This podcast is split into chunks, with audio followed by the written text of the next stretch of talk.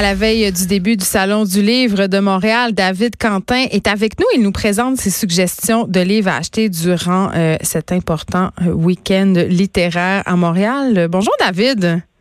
Salut Geneviève. Est-ce que tu as hâte euh, de venir à Montréal parmi nous pour expérimenter les joies de la grande ville? Je te taquine.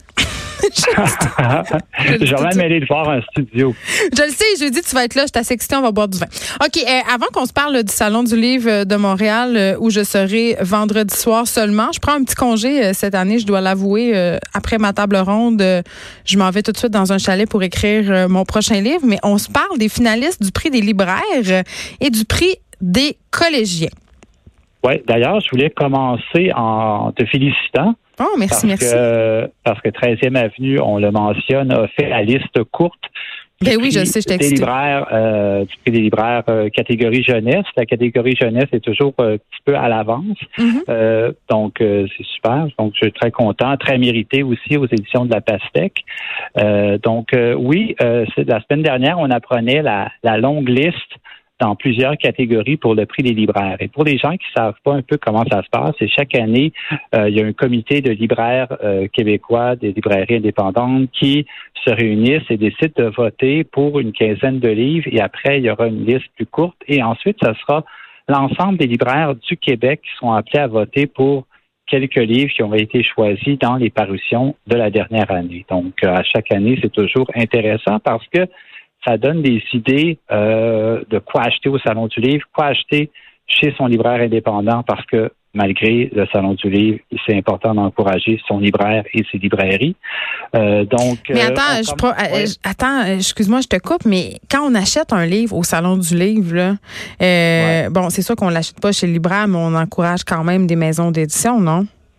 Absolument. Mais cette année, tu sais, je t'en avais parlé il y a quelques semaines, il y a eu une petite controverse. C'est ça parce que euh, au fond cette année c'est une semaine plus tard et l'année prochaine on apprend que ça sera probablement au centre des congrès en décembre le salon du livre donc on se rapproche euh, du temps des fêtes et qui dit temps La des grosse période là. Ouais, d'achat et, les libraires à Montréal sont inquiets parce qu'ils se disent ben, est-ce qu'on va perdre des ventes? Moi je, pense crois, pas. Je pense pas parce que écoute le par contre, des, grosses chaînes comme Renaud Bré, Archambault vont peut-être perdre des ventes sur des, gros livres comme La mijoteuse de Ricardo, des livres de, cuisine ou de vedette. Ça, c'est sûr que c'est un peu le public du salon. Euh, il y, a, des gens qui, sont là, qui font leurs achats à l'année au salon. Tu peux pas empêcher ce phénomène-là. Mais moi, ce que je dis aux gens, ce que je les encourage de faire, c'est si vous allez au salon cette année, pourquoi ne pas encourager un, petit éditeur, à faire des découvertes, sortir un petit peu de sa zone de confort et mm. ces petits éditeurs-là paient pour un stand et, paient pour être là. C'est pas gratuit, là. C'est pas comme. Euh, non, c'est un exercice commercial qui est très, très cher euh, pour les maisons d'édition et les petites maisons en particulier. Et là, tu as six suggestions de livres pour nous aujourd'hui, David Quentin. Oui, des livres qui sont euh, sur les listes donc du prix des libraires. Je me mm. suis un peu inspiré de ça. Puis on commence avec un livre euh, qui se passe à Montréal. Ça s'appelle Le Mammouth de Pierre Sanson. Euh, c'est un roman historique, social. On est dans le Montréal des années 30 et c'est, ça raconte l'histoire d'un, euh, d'un, immigrant, d'origine ukrainienne qui a été abattu par la police, qui s'appelle Nikita Zinchuk, un chômeur. Et on revisite un peu toutes les tensions de cette époque-là entre la police, les chômeurs, les classes sociales, les immigrants. Et c'est d'actualité, même si c'est un roman historique. Pierre Sanson, c'est son dixième livre, son premier chez Héliotrope.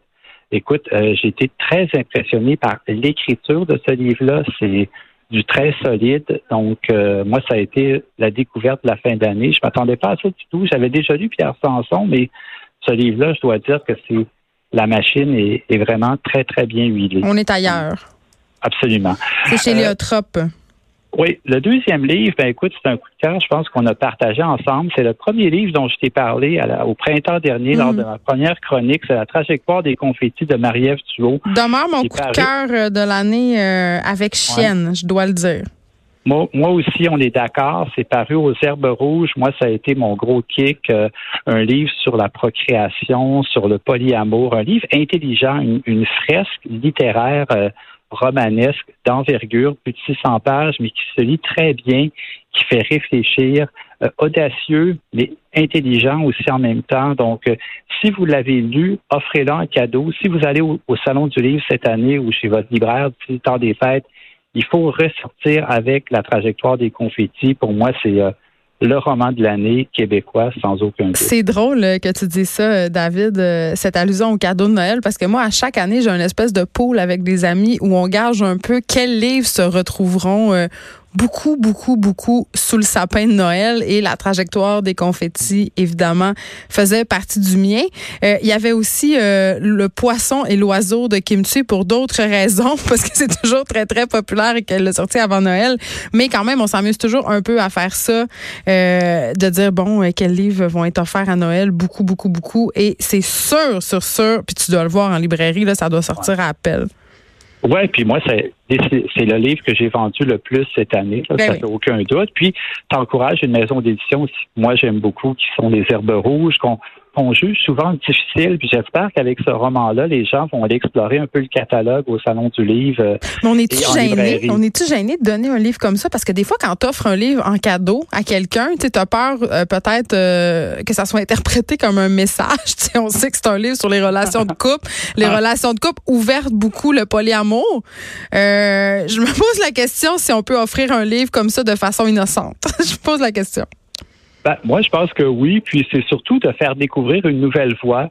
Puis euh, je l'ai mis entre les mains de beaucoup de gens de toutes générations confondues. Et plusieurs personnes me sont revenues en librairie en me disant Écoute, c'est un des meilleurs livres que tu m'as conseillé, j'ai adoré. Non, pour vrai, c'est excellent. J'ai lu en, une, semaine, puis euh, c'est sûr que j'en parle à mes amis. Donc, que des loges, que des loges pour la trajectoire des confettis aux herbes rouges. OK, on se parle du drap blanc maintenant. Oui. Exactement, de Céline Hugbart au Cartanier. C'est un livre qui, il y a quelques semaines, a remporté euh, le prix du gouverneur général. C'est un premier oh, livre. Euh, et euh, là, elle est finaliste également sur la longue liste du prix des libraires. C'est un livre, c'est un récit. Là, on est complètement ailleurs. C'est un récit intimiste sur le deuil de son père, sur la mémoire familiale et sur l'absence des, des, des êtres chers dans notre vie. Puis c'est un livre hyper touchant, original dans sa forme superbement écrit. Moi, ça a été une autre euh, découverte ce printemps. là. C'est dommage parce que c'est sorti un petit peu après le Salon du livre de Québec. Mais heureusement, cet automne, on dirait qu'avec le prix du gouverneur général, il y a un nouveau public qui semble découvrir ce livre-là. C'est une bonne chose parce que c'est vraiment euh, un livre que j'ai beaucoup apprécié, très soigné, très fin dans ses observations et jamais lourd. Là, c'est pas un livre sombre parce que ça parle de deuil. C'est un livre qui est, qui est rempli de lumière et rempli de questions aussi qu'on se pose dans des situations comme ça. Donc c'est c'est magnifique. Donc, le drap blanc de Céline Hugbart au Cartanier. Est-ce que c'est là le signe que le, les prix du gouverneur euh, général sont en train de se dématantiser, David Quentin? Oui, absolument, absolument. Je trouve que c'est si on donne, euh, on remet à des un premier livre. C'est rare quand même. Une, une femme et puis c'est ça. Ça va un peu dans le, même sens que le prix des libraires euh, cette année a été remis à ouvrir son cœur d'Alexis Morin. Encore un premier livre? Dernier, encore un premier livre. Est-ce que Perrine, est-ce que Perrine Leblanc euh, l'avait pas remporté le prix du gouverneur général pour l'homme blanc qui était aussi un premier livre?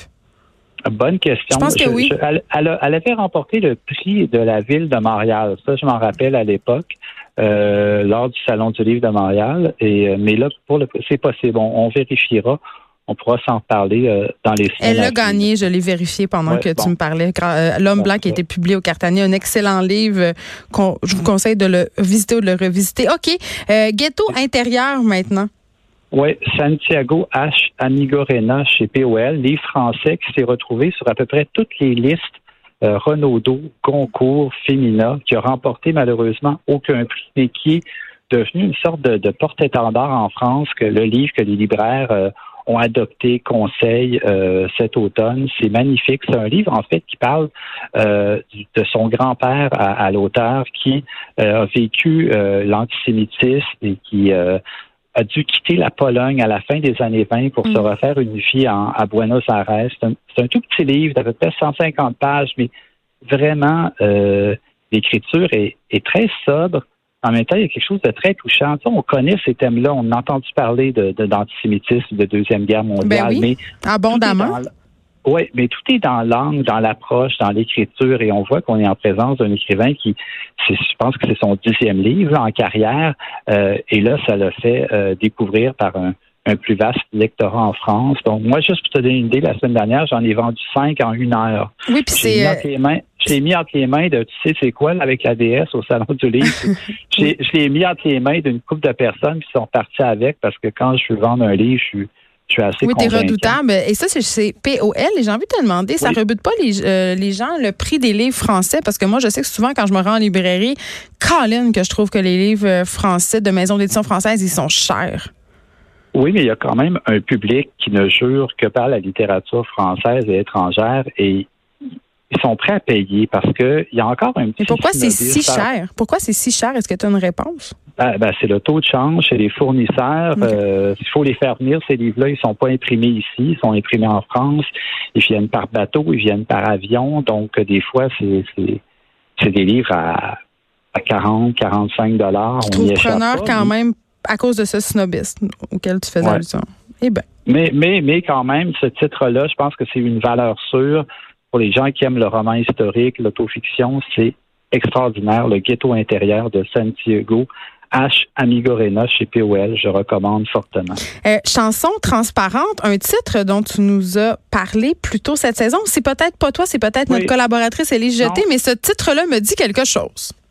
J'en avais parlé euh, lors du 12 août. C'était ah mon recueil de poèmes que je voulais conseiller. C'est à Loi de Cravant. Et allez voir le catalogue de Loi de Cravant au Salon du Livre de Montréal. Euh, ils ont vraiment des, des super de beaux livres ah à offrir en cadeau. Toujours la confection graphique du livre est toujours spécial. Impeccable. C'est beau, impeccable. Jonas Fortier, c'est un DJ qui habite maintenant à Berlin, qui vient de Montréal. C'est son premier recueil de poèmes, poésie euh, inspirée de la nature, un peu surréaliste. C'est vraiment très, très beau. Difficile à décrire, mais moi, ça a été une découverte cette année. Euh, à Loi de Cravant, c'est paru en février et tu vois récemment, j'en vendais encore parce que c'est le livre que, en poésie cette année que je trouve qu'il s'est démarqué des autres. Et il est d'ailleurs sur la liste en poésie québécoise pour le prix des libraires. C'est le fun que tu parles de la facture euh, des livres, David Quentin, parce qu'une chose que je trouve intéressante au Salon du Livre, et ça c'est dans tous les salons du livre, pas seulement celui de Montréal, c'est qu'on peut reconnaître certains éditeurs à vue de nez. Tu sais, le cartanier avec ses couvertures colorées, quand on passe devant leur kiosque, on le sait. Euh, Stanké aussi ont des couvertures euh, qui sont très, très, très typées. Je trouve ça intéressant de voir que de plus en plus les maisons d'édition euh, embrassent, si on veut, une identité graphique, qu'on a plus d'unicité héliotrope aussi. Je trouve ça intéressant. Exactement. Ben oui, ça attire le regard. Puis les gens sont intrigués. Souvent, moi, dans, les salons, on me dit euh, écoute, c'est magnifique. C'est la première fois parce qu'en librairie, euh, on classe pas les livres par maison d'édition. C'est souvent par, par auteur ou par euh, littérature et par, par style ou genre. Mais là, dans ce cas, dans le salon, c'est particulier. Et prenez le temps, je le répète, mais prenez le temps de vous arrêter, de discuter avec les auteurs, avec les libraires, avec les éditeurs, parce que c'est eux qui sont souvent les mieux placés pour vous faire des suggestions. Ils sont là. C'est comme les stylistes de vêtements, ils nous font sortir de notre zone de confort et souvent, c'est pour le mieux. On termine avec Jour d'attente. Oui, publié à la Pastèque. C'est un roman graphique. Je voulais en parler parce que je l'ai lu il y a quelques semaines. Ça se passe pendant la Deuxième Guerre mondiale. Euh, c'est l'histoire d'un déserteur de l'armée canadienne qui décide de se réfugier dans la maison de son grand-père qui a un passé un peu louche. Euh, il y a eu des morts, il y a eu des crimes dans cette maison-là. Donc, atmosphère un peu glauque, mais le dessin, euh, le scénario est, tellement beau. C'est un livre qui a été écrit à deux, à quatre mains. Donc, euh, Thomas, Thomas Deslauriers, Desaunier, Brousseau et mm. Simon Leclerc. En fait, donc, c'est un travail d'équipe, un peu comme toi à la pastèque. Donc avec, François Vigneault. Avec, François Vigneault. Donc, c'est un livre euh, que je te recommande fortement. Et, là, on parle d'un roman graphique pour adultes. Donc, c'est le euh, non-snob pour dire une BD. Juste pour que tout le monde soit au même euh, niveau, là. ouais. Mais je précise parce que des fois, les gens qui prennent ça pour les jeunes, je suis pas sûr. Non, non c'est ça. Ah oui, c'est ça. Parce que là, c'est important de le préciser. Quand on dit BD ou roman graphique, ce n'est pas nécessairement un ouvrage qui s'adresse aux enfants. Tout comme quand on écrit un roman où le personnage principal est une adolescente, on n'écrit pas nécessairement un roman pour les ados. Je, pense que c'est important de le préciser parce que des fois, ça peut donner lieu à des petites confusions euh, assez drôlatiques. Écoute, David, on pourra te retrouver euh, jeudi ici dans nos studios. Tu vas venir nous parler parler de 20 influenceurs. Mais outre ça, on va pouvoir te retrouver toute la fin de semaine au Salon du Livre de Montréal pour ceux qui veulent te rencontrer, se prendre en photo avec toi. Peut-être, qui sait, t'es tellement rendu une vedette libraire. Tu seras au, au, kiosque des Oui, au stand d'Héliotrope.